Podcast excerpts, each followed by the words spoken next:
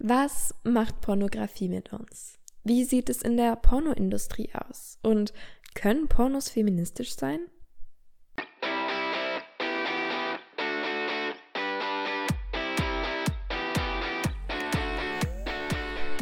Willkommen zu Feministin, dem Podcast für intersektionellen und modernen Feminismus. Ich bin Geraldine und heute rede ich über Pornografie und die Pornoindustrie. Ich freue mich, dass du dabei bist.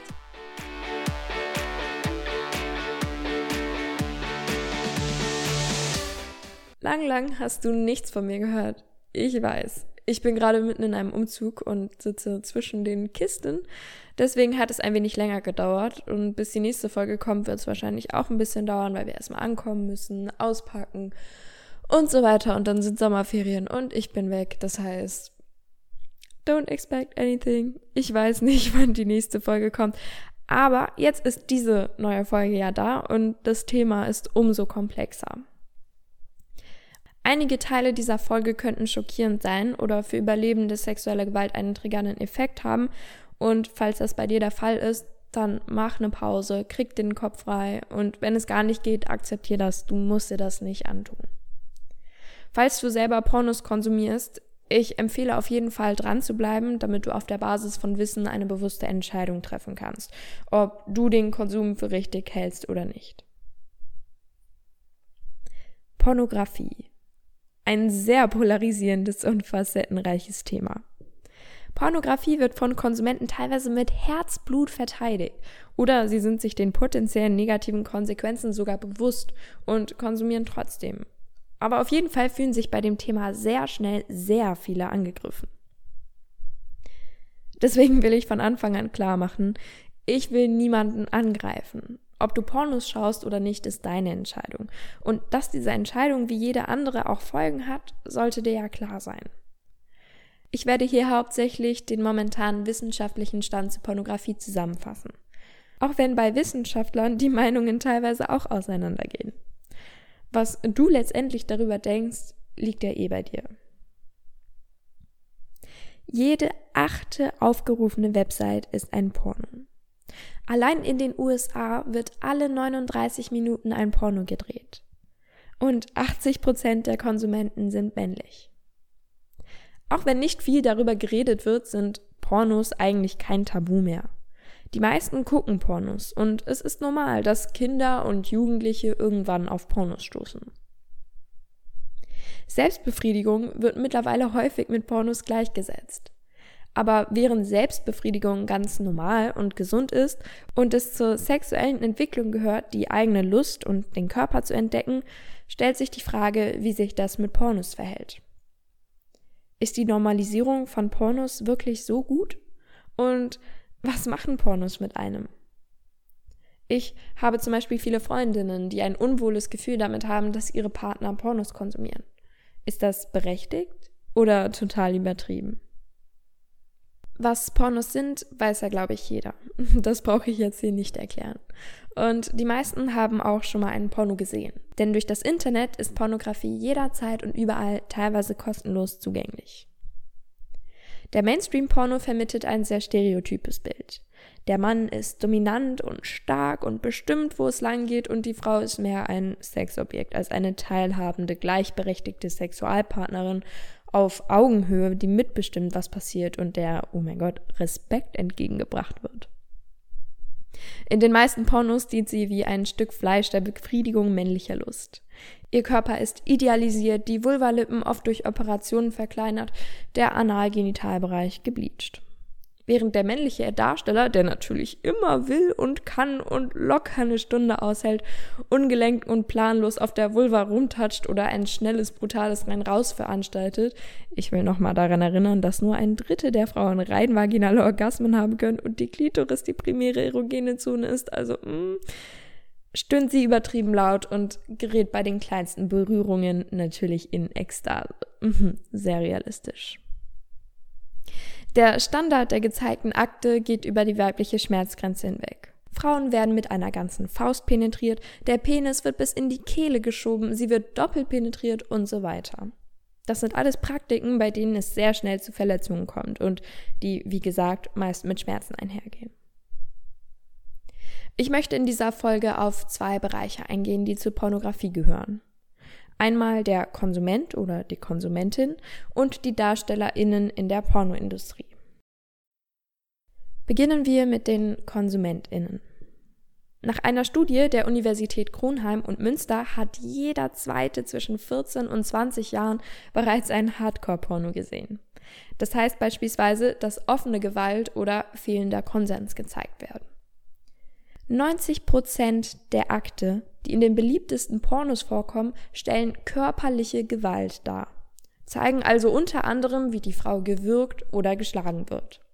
50 Prozent beinhalten verbale Gewalt, also Beschimpfungen oder verbale Erniedrigung der Frau. Die gezeigte Reaktion der Frau ist größtenteils positiv oder lustvoll, ansonsten wenigstens neutral. Das sind die beliebtesten Pornos. Als ich in meiner Instagram-Story aufgefordert habe, Fragen zu Pornografie zu stellen, kam mehrmals von weiblichen Personen Warum erregt es Männer, Videos zu sehen, in denen Frauen Schmerzen haben? Jonah Mix, der für die Organisation Fight the New Drug arbeitet, hat mal gesagt, ich bin nicht interessiert an einer Welt, in der Männer wirklich gerne Pornos schauen würden, aber widerstehen, weil sie geschämt wurden. Ich bin interessiert an einer Welt, in der Männer von Geburt an so aufwachsen, dass sie ein unerschütterliches Verständnis von Frauen als lebende Menschen haben dass sie nicht in der Lage sind, von deren Ausbeutung und Leiden erregt zu werden. Zitat Ende. Wie kommt es also dazu, dass sich so viele Männer grausame Videos oder offene Gewaltdarstellungen ansehen? Meistens entwickelt sich der Konsum in diese Richtung. Denn mit dem Pornokonsum geht einher, dass der Betrachter desensibilisiert, abstumpft. Das heißt, man braucht immer härtere Bilder und Praktiken für den gleichen Effekt. Das ist ähnlich wie bei Drogen auch. Für den gleichen Dopaminschub braucht es mehr Stimulierung und so werden die angeguckten Videos immer härter, gewalttätiger, extremer, erniedrigender, stellen vielleicht sogar Missbrauch dar oder man rutscht in immer absurdere Fetische ab, die einen früher nie interessiert hätten bzw. einen angewidert oder entsetzt hätten. Falls du Pornos konsumierst, hast du das wahrscheinlich schon bei dir selbst beobachtet. Mit der Zeit kann es passieren, dass das Gehirn so konditioniert wird, dass es Sex vor allem mit schockierenden Szenen und Voyeurismus und abwechselnden Partnern und Positionen verbindet, sodass realer Sex als intime Erfahrung nicht mehr die gleiche Wirkung hat, man ihn nicht mehr auf die gleiche Weise genießen kann. Bei vielen Männern führen Pornos deshalb unter anderem zu Erektionsstörungen. Oder es kommt nur zum Orgasmus, wenn man Szenen nachstellt oder sich gesehene Pornos in Erinnerung ruft. Besonders bei Jugendlichen soll das gravierend sein, da viele ihr Gehirn durch Pornos konditioniert haben, bevor sie wirklich erste Erfahrungen machen. Zusätzlich dazu können die unnatürlich hohen Dopaminausschüttungen dazu führen, dass das Gehirn aufgrund der Überlastung nach und nach die Zahl der Dopaminrezeptoren verringert. Nebeneffekte davon können unter anderem Depressionen sein oder verringerte Motivation, sich mit Freunden zu treffen oder etwas Sinnvolles zu tun. Stimmungsschwankungen, soziale Angststörungen, verringerte Konzentrationsfähigkeit. Ab wann Pornos diese negativen Konsequenzen zeigen, lässt sich schwer sagen. Und deswegen kann man auch schwer sagen, wie häufig Pornos gucken okay ist und was man beruhigt anschauen kann und was nicht. Auch da lässt sich die Parallele zu Drogen ziehen. Es gibt Menschen, die suchtanfälliger oder unstabiler sind und es gibt Pornos, die härter sind als andere. Genauso wie ein halber Liter Bier was anderes ist als ein halber Liter Wodka. Die Studienlage zur Pornografie ist etwas kritisch, aus verschiedenen Gründen. Einerseits, da die Kontrollgruppe schlichtweg fehlt. Wenn man repräsentative Studien plant, braucht es immer eine Kontrollgruppe. In dem Fall müsste es eine bestimmte, möglichst hohe Anzahl Menschen aus dem gleichen sozialen Umfeld im gleichen Alter sein, die allerdings noch nie Pornos geguckt haben. Finde erstmal genug Leute, die darauf passen. Auch wurden viele Studien von den Universitäten abgebrochen, da sie irreversible schädliche Effekte bei den Probanden hervorrufen, sei es die Desensitivierung von Männern gegenüber Gewalt gegen Frauen oder dass für sexuelle Erregung bald das Element der Dominanz oder Gewalt nötig waren. Der Abbruch aufgrund von irreversiblen schädlichen Effekten passiert wiederholt bei den Forschungen über die Effekte von Pornografie. Trotzdem gibt es schon einige Erkenntnisse. Unter anderem gibt es Belege, dass Pornografie, vor allem wenn sie in der Pubertät konsumiert wird, durchaus die sexuellen Skripte der Konsumentinnen beeinflusst. Das sexuelle Skript oder Drehbuch ist sozusagen die Sexualität einer Person. Und es wird schon im Säuglingsalter geformt und wird beeinflusst durch Filme, Bücher, Rollenbilder, eigene Erfahrungen, beispielsweise die Beziehung der Eltern und eben auch Pornografie. Es geht darum, was dich erregt und was ein Teil deiner Sexualität ist.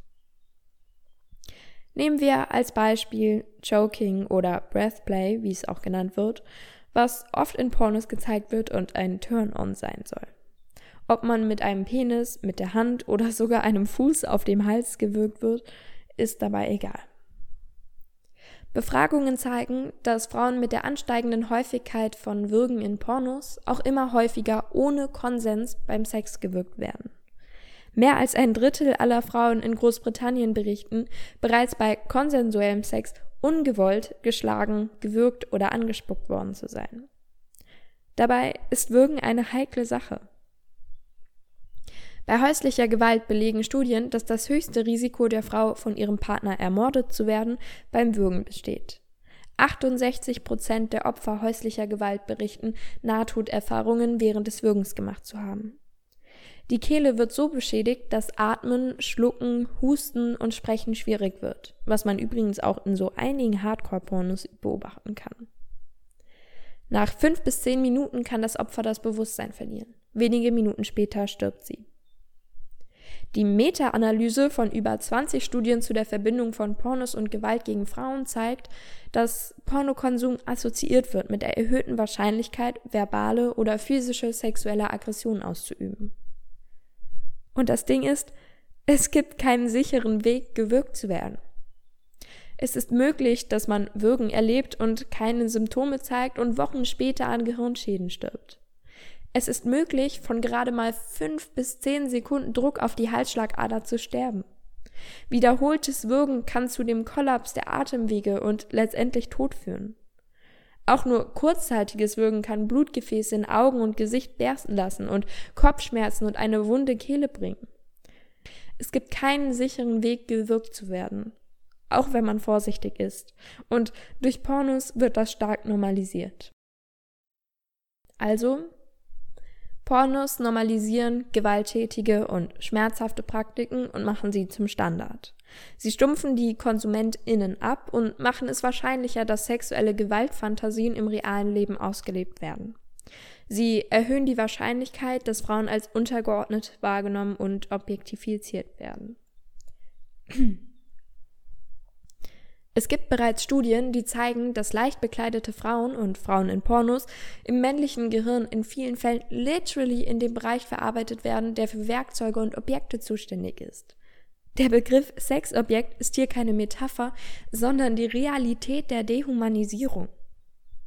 Es gibt auch eine Studie, bei der männlichen Interviewern sexuell objektifizierende Bilder von Frauen gezeigt wurden, bevor sie eine Frau interviewt haben.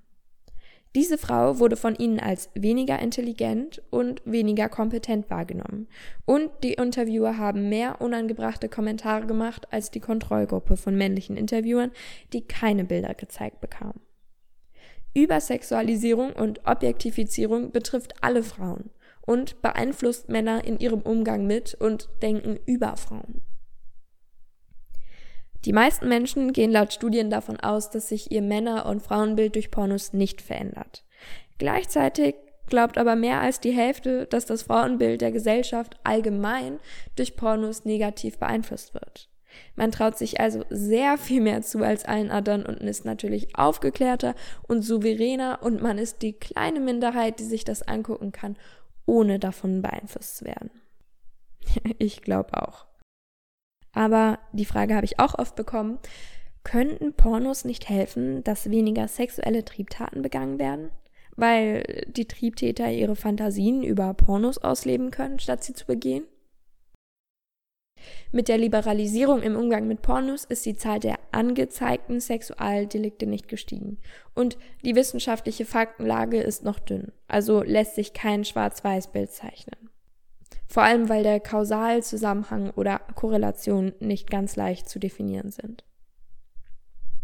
Aber sexuelle Gewalttäter schauen im Schnitt mehr Pornos und auch mehr Gewalt darstellende Pornos als andere. Die Frage ist da, ob der Gewalttäter die Pornos sieht, weil er ein Gewalttäter ist oder ob er durch die Pornos zu einem Gewalttäter gemacht wurde. Die Sexualkriminologen, die das erforscht haben, gehen davon aus, dass beide Fälle existieren. Laut einigen Studien soll es auch einen Zusammenhang zwischen dem Konsum von Pornografie und dem Unterstützen oder der Akzeptanz von Gewalt gegen Frauen geben. Sozialstudien zeigen, dass Männer darauf sozialisiert werden, Sex im Zusammenhang mit der Unterwerfung von Frauen zu verstehen. Der Großteil der Pornografie, die unser Leben durchdringt, präsentiert kein Bild von nur Sex, geschweige denn liebevollem Sex.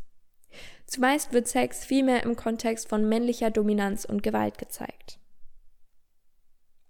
Die APA, American Psychological Association, schreibt in ihrem Bericht über die Auswirkungen der Sexualisierung auf Frauen und Mädchen, dass sexualisierte Bilder bei Jugendlichen und jungen Frauen zu Unzufriedenheit mit dem eigenen Körper, Essstörungen, einem geringeren Selbstwertgefühl, depressiven Beschwerden und körperlichen Problemen führen können.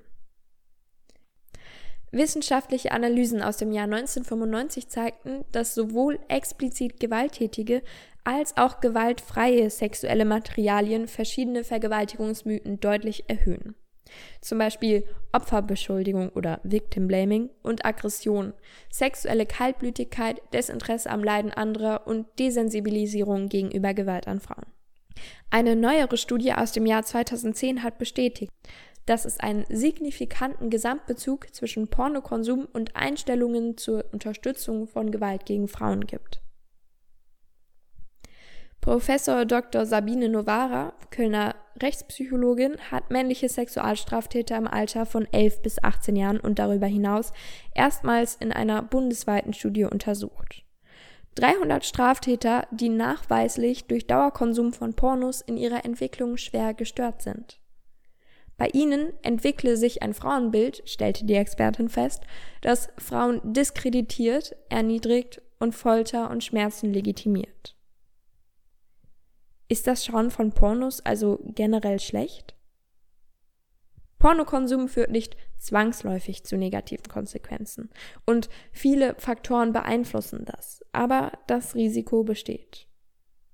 Ob man das eingeht oder nicht, ist zwar eine persönliche Entscheidung, aber keine Privatsache, da die Konsequenzen auch die Mitmenschen betreffen. Pornos können auch eine Bereicherung sein, natürlich, in der man das eigene Spektrum erweitert zum Beispiel und die eigene Sexualität entdeckt und sexuellen Wünschen Raum gibt, die man im echten Leben nicht ausleben kann oder will.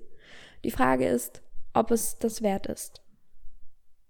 Erektionsstörungen werden immer häufiger als früher und treten bei immer jüngeren Männern auf. Und auch Orgasmusprobleme mehren sich und es besteht ein Zusammenhang mit dem Pornokonsum. Laut der Speak-Studie kann jeder elfte Jugendliche, der vier bis fünfmal die Woche Pornos guckt, das Dargestellte und die Realität nicht mehr unterscheiden. Und jeder Dritte hätte Probleme mit dem Konsum einfach aufzuhören. Der Anspruch an den eigenen und andere Körper steigt und es entwickelt sich eine unrealistische Erwartungshaltung. Das führt unter anderem auch zu Performance-Druck oder Problemen mit dem Selbstwertgefühl. Und es kann einsam machen. Deswegen ist es umso wichtiger, dass man für sich selbst herausfindet, was für einen der sinnvolle Umgang mit Pornografie ist oder ob das Schauen von Pornos wirklich nötig ist. Und es ist umso wichtiger, dass bei der Aufklärung es nicht nur um Schwangerschaft und Verhütung geht, sondern eben auch um Pornos, sodass ein verantwortungsvoller Umgang möglich ist. Und dass Kinder und Jugendliche mit ihren Erfahrungen und Eindrücken nicht alleingelassen werden. Denn Neugier über Sex und Sexualität und Selbstbefriedigung entdecken sind normal und ein natürlicher Part des Aufwachsens und Erwachsenwerdens. Frauen dabei zuzugucken, wie sie teilweise unter Drogen brutal vergewaltigt oder missbraucht werden, ist kein natürlicher Part des Erwachsenwerdens. Und ehrlich gesagt, sollte es auch nicht sein. Das Schauen von Pornos hat aber noch eine weitere Dimension. Und zwar die Pornoindustrie allgemein. Beziehungsweise, was steckt hinter den Videos, die wir da sehen? Wenn man die potenziellen negativen Konsequenzen für die KonsumentInnen außen vor lässt, kann man die Pornoindustrie trotzdem noch kritisieren. Kritik an Pornografie üben heißt sich hinstellen und sagen, dass Menschen wichtiger sind als die Profite der Pornoindustrie und das Vergnügen der Pornokonsumentinnen. Denn die Darstellerinnen sind Personen, die diesen Job machen, ob wegen des Geldes oder weil sie Spaß dran haben. Das sind Menschen, die Hobbys haben, Eltern sind, Träume haben und meist nur wenige Monate in der Industrie sind, bevor sie entweder versuchen, selber rauszukommen oder krank werden oder ähnliches. Ich kann zum Thema Amateur-Pornos übrigens wärmstens die Doku Hot Girls Wanted empfehlen. Die gibt es auf Netflix und da geht es um junge Mädchen, die in die Pornoindustrie gehen und wie es ihnen dabei geht. Sehr empfehlenswert. Aber wie geht es jetzt den DarstellerInnen? Die meisten setzen ein glückliches Gesicht auf und spielen eine Persona in der Industrie und äußern sich erst offen, wenn sie ausgestiegen sind. Und es gibt sicherlich auch einige, die wegen Spaß an der Sache in der Industrie sind, keinen finanziellen Druck haben und selber entscheiden können, was sie drehen und wie weit sie gehen. Das ist aber ehrlich gesagt nicht die Mehrheit. Studien zeigen, dass etwa 25 Prozent der Darstellerinnen Probleme haben, Orgasmen zu bekommen, Schmerzen beim Sex verspüren oder durch ihren Beruf einen verminderten Sexualtrieb haben. Dass die lustvollen Reaktionen in Pornos meist gespielt und überzeichnet sind, sollte ja jedem klar sein. Aber diese Studie bezieht sich auch auf das private Sexualleben der Darstellerinnen. Bei den männlichen Darstellern, die by the way weniger Geld verdienen als die Darstellerinnen, das hat vor allem mit Angebot und Nachfrage zu tun, also jetzt nicht irgendwie systematisch reverse Gender Pay Gap oder so. Sind halt einfach mehr Typen bereit und sind offenbar nicht so wichtig in den Pornos, weil die meisten Männer eher auf die Frauen achten beim Zugucken. Aber ja, da haben auf jeden Fall mehr als 69 Prozent Probleme, Erektionen zu bekommen oder aufrechtzuerhalten und greifen daher zu Medikamenten. 42 Prozent von ihnen brauchen die Unterstützung von Pillen oder Spritzen nur beim Job und die restlichen 58 Prozent nutzen die Medikamente sowohl vor der Kamera als auch zu Hause. Allgemein ist der Beruf Pornodarstellerin ein Risikoberuf. Die DarstellerInnen sterben im Schnitt früher als die Menschen mit anderen Berufen, an Suizid, Drogenüberdosis oder Depressionen. Ehemalige PornodarstellerInnen berichten, dass Drogen und Alkohol in der Branche zur Normalität gehören. Ich habe ein paar Aussagen von Darstellerinnen gesammelt. Ein Problem der Chance sei, so Villa Ruber, dass durch die Verbreitung kostenloser Pornoclips der Konkurrenzdruck erheblich angestiegen ist. Gleichzeitig werden die Löhne immer geringer. Man müsse immer extremere Dinge machen, um mithalten zu können. Sie habe gegen Ende sogar Sexszenen mit bis zu 25 Männern gedreht. Sie sagt, wir alle hassen unseren Job, aber werden dafür bezahlt. Auch die ehemalige Darstellerin Nora spricht von extrem belastenden Arbeitsbedingungen in der Pornobranche. Je mehr Gewalt, sagt sie, umso besser verkaufe sich der Pornoclip. Während eines Drehs erlitt Nora sogar ernsthafte Verletzungen, obwohl sie bereits zuvor darauf hingewiesen hatte, dass sie starke Schmerzen habe. Regisseur und Darsteller hätten trotzdem weitergemacht. So etwas passiere offenbar häufig. Es komme auch immer wieder vor, dass man beim Dreh zu bestimmten Sexualpraktiken gezwungen werde. Aktive Darstellerinnen halten sich mit Kritik jedoch zurück. Dies läge daran, so die ehemalige Pornodarstellerin, dass man oft Verschwiegenheitsklauseln unterschreiben müsse. Bei einem Verstoß drohen hohe Geldstrafen. Eine andere ausgestiegene Pornodarstellerin erzählt in einem Artikel vom Leben am Filmset. Sie sagt, Immer wenn der Missbrauch am Set vorbei war, war ich wund, müde und angeekelt von den anderen wie von mir selbst. Ich begann zu trinken und nahm Schmerzmittel, die ich noch von meiner Rückenverletzung herumliegen hatte. Dazu begann ich verschiedene Pillen zu nehmen. Die Produzenten boten mir natürlich auch Drogen an. Da gab es Marihuana und Alkohol und ich nahm gerne, was da war. Ich wollte einfach nicht den Schmerz spüren, den die Penetration mit einem übergroßen Penis verursacht. Oder den Schmerz, während einer Penetration auch noch gewirkt zu werden und dabei stillzuhalten, weil noch Fotos geschossen werden müssen. Das ist für jede Darstellerin blanker Horror. Jede Szene wurde meist zwei Stunden oder noch länger gedreht, weil die Produzenten noch einen weiteren Kamerawinkel oder eine andere Lichteinstellung probieren wollten. Ich wurde vor der Kamera erniedrigt und musste mitmachen, sonst hätte ich keine Bezahlung bekommen.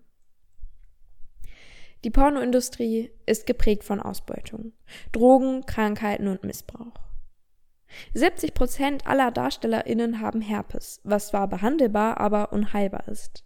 Viele haben Chlamydiose oder Tripper und ein Viertel der DarstellerInnen hat mindestens eine Geschlechtskrankheit. Ich habe noch ein paar Berichte von Darstellerinnen. Wie gesagt, falls du Überlebende oder Überlebender sexueller Gewalt bist, möchtest du das vielleicht mit Pausen hören. In den Shownotes schreibe ich aber auch einen Timestamp, dann kannst du dahin überspringen. Danach geht es hauptsächlich noch darum, was die Pornoindustrie mit Sex-Trafficking zu tun hat, was feministische Pornos sind und was ich letztendlich drüber denke. Die erste Darstellerin, von der ich erzählen möchte, heißt Alex und sie sagt, ein bestimmter Film war die brutalste, beängstigendste und deprimierendste Szene, die ich je gedreht habe. Ich habe versucht, sie aus meinen Erinnerungen zu verbannen, wegen des schweren Missbrauchs während der Dreharbeiten. Der männliche Darsteller war brutaler als nötig. Ich stimmte der Szene zu und dachte, ich würde nur einmal geschlagen werden. Wer genau hinsieht, sieht aber, dass der Darsteller die ganze Zeit seinen massiven Goldring getragen hat und nicht aufgehört hat, mich zu schlagen. Ich musste die Szene abbrechen, weil ich zu starke Schmerzen hatte. Eine Frau namens Reagan berichtet, ich wurde zusammengeschlagen. Die meisten Mädchen fangen an zu weinen, weil sie so schlimme Schmerzen haben. Ich konnte nicht atmen. Ich wurde geschlagen und gewürgt. Ich war aufgebracht und sie haben nicht aufgehört. Sie haben weitergefilmt. Ich habe gefordert, dass sie die Kameras ausmachen und sie haben weitergemacht. Jesse erzählt, die Leute in der Industrie sind im echten Leben gegenüber taub, wie Zombies. Der Missbrauch, der in der Industrie passiert, ist unmöglich. Wie diese jungen Frauen behandelt werden, ist krank und Gehirnwäsche. Ich habe die Industrie verlassen, aufgrund der Traumata, die ich erlebt habe, obwohl ich nur eine kurze Zeit dabei war. Jeder hat die gleichen Probleme. Jeder ist auf Drogen. Ich wurde süchtig nach Heroin und Crack. Ich habe mindestens dreimal überdosiert und wurde halb zu Tode geschlagen. Andere Pornodarstellerinnen berichten offen, dass sie Fans und so weiter angelogen haben, damit sie glauben, dass sie den Job lieben. Geneviève, eine weitere Darstellerin, erzählt, der Missbrauch und die Degradation waren heftig. Ich hatte Körperflüssigkeiten auf meinem gesamten Gesicht verteilt und sie mussten dort bleiben, für mehr als zehn Minuten. Ich habe geschwitzt und hatte starke Schmerzen. Den Regisseur hat nicht interessiert, wie es mir ging. Er wollte nur das Video fertig machen. Alexa James berichtet von ihrer ersten Erfahrung vor der Kamera. Mein erster Shoot war mit einem Mann, der vielleicht 40 war und ein Ding wie eine Sodadose hatte. Er hat mich runtergedrückt und sich in mich reingeschoben, ohne Gleitgel. Meine Vagina ist gerissen. Als ich angefangen habe zu weinen, hat er mich umgedreht und hat von hinten weitergemacht, damit man auf dem Video nicht mein Wein sieht. Er hat mich an den Haaren gezogen und gewürgt, immer und immer wieder, auch als ich ihm gesagt habe, dass es weh tut und ich nicht atmen kann. Alexa Milano erzählt, wie es ihr normalerweise nach einem Dreh ging. Ich war wund und hatte Schmerzen und konnte gerade so noch gehen. Meine Innereien brannten und taten weh. Ich konnte kaum auf Toilette gehen. Stuhlgang war außer Frage. Oder Jersey Jackson. Typen, die dir ins Gesicht schlagen. Du hast das Sperma mehrerer Typen im Gesicht, in deinen Augen. Du wirst aufgerissen, deine Innereien können aus dir rauskommen. Es hört nie auf.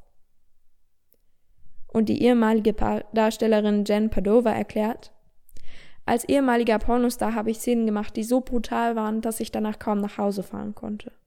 Ich verbrachte den nächsten Tag als Kugel eingerollt auf, einem, auf meinem Sofa, konnte mich nicht bewegen, weil alles so wehgetan hat. Lauren Crosson wurde in einem Video doppelt anal penetriert. Ihr Rektum ist aufgerissen und sie hat in ihren Bauch geblutet und wurde bewusstlos. Sie endete komatös und konnte sich nur durch Blutspenden erholen. Das Video wurde weitergedreht, als sie bewusstlos war und gewann einen Preis für Best Anal Scene. Die Industrie ist geprägt von Darstellerinnen, die stundenlang vor einer Analszene nichts essen, tagelang nach Hardcore-Szenen Schmerzen haben oder sogar medizinische Versorgung benötigen, die teilweise durch innere Verletzungen dauerhaft inkontinent werden oder nur noch mit Schmerzen auf die Toilette gehen können. Wer Pornos guckt, unterstützt damit die sexuelle Ausbeutung für Menschen und sogar den Menschenhandel oder Sex-Trafficking mit Frauen und Kindern. Letztendlich fördert man den Handel mit menschlichem Leben. Auf Pornhub beispielsweise gibt es erwiesenermaßen zahlreiche reale Missbrauchs- und Vergewaltigungsvideos und Pornhub hat bis jetzt keine Gegenmaßnahmen angekündigt. Ich frage mich ja, wenn eh viele Videos von Gewalt und Schmerzen geprägt sind, wie KonsumentInnen das auseinanderhalten wollen. Vielleicht hast du dich schon zu einer realen Vergewaltigung selbst befriedigt und weißt es nur nicht. Pornhub meinte dann, ja, sie haben bereits Beobachter und alles im Griff. Allerdings hat die Internet Watch Foundation auch auf Pornhub mehr als 100 Inhalte mit Kindesmissbrauch gefunden. Und laut der Sunday Times finden sich auf Pornhub unter anderem auch Videos, auf denen gerade mal dreijährige Kinder missbraucht werden. Eine Befragung in den USA zeigt, fast die Hälfte der befragten Pornokonsumenten hält Schmerz und Missbrauch in Pornos völlig akzeptabel. So sind nur 50 Prozent der befragten Teenager und jungen Erwachsenen im Alter von 13 bis 25 Jahren der Meinung, dass es inakzeptabel ist, diese Bilder von Gewaltpornos anzusehen. Immer wieder landeten in den vergangenen Monaten und Jahren Vergewaltigungsfilme auf der Porno-Website Pornhub. Ein 15-jähriges Mädchen aus dem US-Bundesstaat Florida, das seit einem Jahr als vermisst galt, wurde schließlich ausfindig gemacht, nachdem ihre Mutter darauf hingewiesen worden war, dass ihre Tochter in Videos auf Pornhub zu sehen ist. Ihr Entführer, der ebenfalls in den Videos auftauchte, wurde mit Hilfe von Aufnahmen von Überwachungskameras festgenommen. Das missbrauchte Mädchen erzählte später, dass sie von ihrem Entführer außerdem geschwängert und zu einer Klinik gebracht worden war, wo sie ihr Kind abtreiben musste. Mickey Wade, eine Aktivistin gegen Pornhub, sagte in einem Interview, ich wusste, dass es so etwas gibt. Aber die Dinge spitzten sich zu, als Pornhub, der größte und beliebteste Anbieter von Online-Pornos weltweit, die Vergewaltigung und den Handel mit einem 15-jährigen Mädchen, das in 58 Videos missbraucht wurde, hostete und von den Videos profitierte. Es ist ein Skandal, dass jeder Geschlechtsverkehr auf die größte Porno-Webseite der Welt hochgeladen werden kann und niemand eine Ahnung hat, ob die Frauen in den Videos zustimmen oder ob die jung aussehenden Mädchen vielleicht wirklich Kinder sind. Wie gesagt, die Pornoindustrie hängt eng mit Sextrafficking zusammen. Denn Pornokonsum erhöht die Nachfrage von gehandelten Frauen und Kindern. Pornos formen Haltungen und beeinflussen Verhalten, auch wenn man das manchmal selber nicht zugeben möchte. Sie tragen dazu bei, dass Menschen als Objekte gesehen werden, statt als Personen. Sie formen das Verlangen und Vorlieben der Konsumenten und sie verringern Mitgefühl. Studien belegen, dass Konsumenten vom kommerziellen Sex wie Pornos oder Prostitution den Kampf gegen Menschenhandel oder Sextrafficking weniger als Priorität sehen. Opfer von Menschenhandel werden als Pornodarsteller benutzt. Viele DarstellerInnen haben Missbrauch, Vergewaltigung und andere Formen von Gewalt aushalten müssen. Menschen, die regelmäßig Pornos schauen, konsumieren höchstwahrscheinlich auch Pornografie, die erwachsene oder minderjährige Opfer von Menschen- und Sexhandel zeigt. Und während der Produktion selbst eines Videos kommen häufig Formen von Sextrafficking vor. Also Zwang, Betrug, Gewalt, Nötigung oder der Missbrauch von Minderjährigen. Offiziell wird Sextrafficking als eine moderne Form von Sklaverei definiert. Natürlich. Nicht jeder Porno ist nicht konsensuell. Manche sind konsensuell und manche nicht und es gibt keinen legitimen Weg herauszufinden, welche Pornos konsensuell sind und welche nicht. Laut Rescue Freedom, einer Anti-Trafficking Non-Profit-Organisation, haben die Hälfte der sexuell ausgebeuteten Frauen angegeben, dass von ihnen während des Sex-Traffickings Pornos gedreht wurden. By the way, auch professionelle Studios und Produzenten haben bereits viele Anschuldigungen bekommen, dass ihre Darstellerinnen missbrauchen. Das heißt, auch da ist man leider nicht auf der sicheren Seite. Also gilt, not all porn, but there's no way to know. Die Frage, die man sich da stellen kann, ist, würdest du beispielsweise einen Laden durch deine Kundschaft unterstützen, in dem manche, aber natürlich nicht alle, weiblichen Angestellten missbraucht werden? Und bei Pornos bist du als Zusehender ja sogar Komplize, du finanzierst den Missbrauch. Aber es gibt doch feministische Pornos? Sind die nicht besser? Kann man die beruhigt gucken? Also ob Pornos überhaupt feministisch sein können, wird auch unter FeministInnen stark diskutiert. Es gibt wie immer pro-pornografische und anti-pornografische FeministInnen und es gibt auch wie immer das Mittelding. Ich finde, jeder, der Pornografie konsumiert, wie auch bei jedem anderen Konsum, sollte wissen, was dahinter steckt, wie es in der Industrie aussieht und welche potenziellen Risiken man in Kauf nimmt und dann auf Basis des Wissens selber entscheiden. Und das Ganze geht natürlich besser mit Transparenz. Bei Mainstream-Porno wissen wir sehr selten, was dahinter steckt. Feministische Pornos, natürlich weiß man da auch nicht genau, was dahinter steckt, aber sie machen wenigstens ein Versprechen. Momentan sind feministische Pornos eher eine Nischenerscheinung, da sie nicht kostenlos erhältlich sind. Kostenlose Pornos für die meisten aber eher die Norm sind. Sie gehören zur Seite des sexpositiven Feminismus, der Sex als empowering sieht und es geht darum, Stereotype und Gendernormen zu durchbrechen. Feministische Pornos wollen keine herabwürdigenden, homo-, trans-, biphobe, rassistische oder sexistische Darstellungen zeigen und die Pornos auch nicht so vermarkten, also zum Beispiel, dass People of Color als exotisch fetischisiert werden. Außerdem sind bei feministischen Pornos in allen Bereichen Frauen vertreten. Also nicht nur als Darstellerinnen, sondern auch zum Beispiel als Regisseurinnen oder als Kamerafrauen. Es wird stark auf Safer Sex und Consent geachtet. Das heißt, Consent wird explizit gezeigt und es gibt beispielsweise Sorgenbeauftragte am Set, die darauf achten, dass es den DarstellerInnen gut geht und alle Grenzen eingehalten werden. Auch die Pay Gap zwischen weiblichen und männlichen Darstellern wird geschlossen. Wenn dich das Thema feministische Pornos interessiert, gibt es zu dem Thema von dem Podcast Oh Baby eine gute Folge, wo die Hosts das Produzentenduo von Feuerpunktzeug interviewen. Das ist ein Start-up, das sich auf feministische Pornos spezialisiert. Ich persönlich fand die Folge auf jeden Fall sehr interessant. Dann kann man sich nochmal besser vorstellen, was genau feministische Pornos sein sollen. Aber kommen wir zu meiner Meinung. Frauen werden immer noch für die offene Auslebung von Sexualität geschämt, was ich unglaublich schade finde. Trotzdem sollte man nicht sagen, dass die meisten Pornodarstellerinnen wahrscheinlich richtig glücklich in ihrem Job sind, weil das eben nur ein privilegierter Anteil ist. Ich persönlich würde mich in jedem Fall als sexpositiv bezeichnen und ich finde auch Pornokonsum als ein Teil sexueller Auslebung ist okay. Dass Pornos mehr als Männersache gesehen werden, liegt, glaube ich, auch einfach daran, dass die meisten Pornos von und für Männer gemacht werden. Es gibt mittlerweile ja auch Pornos für Frauen, allerdings sind die eben meist kostenpflichtig. Klar ist, dass die Industrie viele faule Stellen hat und vielleicht nicht so unterstützenswert ist. Man könnte allerdings, wie einiges schon tun, versuchen, eine konsensuelle, faire und freie Atmosphäre schaffen und die Industrie zum Positiven zu wandeln. Denn die Nachfrage nach Pornos würde wahrscheinlich eh bei vielen bestehen bleiben. Dann könnte man wenigstens das Angebot frauen- und menschenfreundlicher gestalten. Für mich gehört die Entscheidung, ob man Pornos guckt oder nicht, zur sexuellen Selbstbestimmung. Aber drück mal auf die Stopptaste und mach dir klar, was du da eigentlich gerade gesehen hast. Und überleg dir dann, ob das wirklich zu deinen Werten passt. Ich finde nicht, dass es zur Selbstbefriedigung Pornos braucht. Und wer sie braucht, sollte sich vielleicht mal überlegen, wie abhängig man schon ist. Und ich finde, Pornoseiten wie Pornhub sind in keinem Fall unterstützenswert. Und was in dieser Industrie passiert, ist einfach nur grausam. Und was Pornos mit Menschen machen können, bereitet mir echt Sorgen.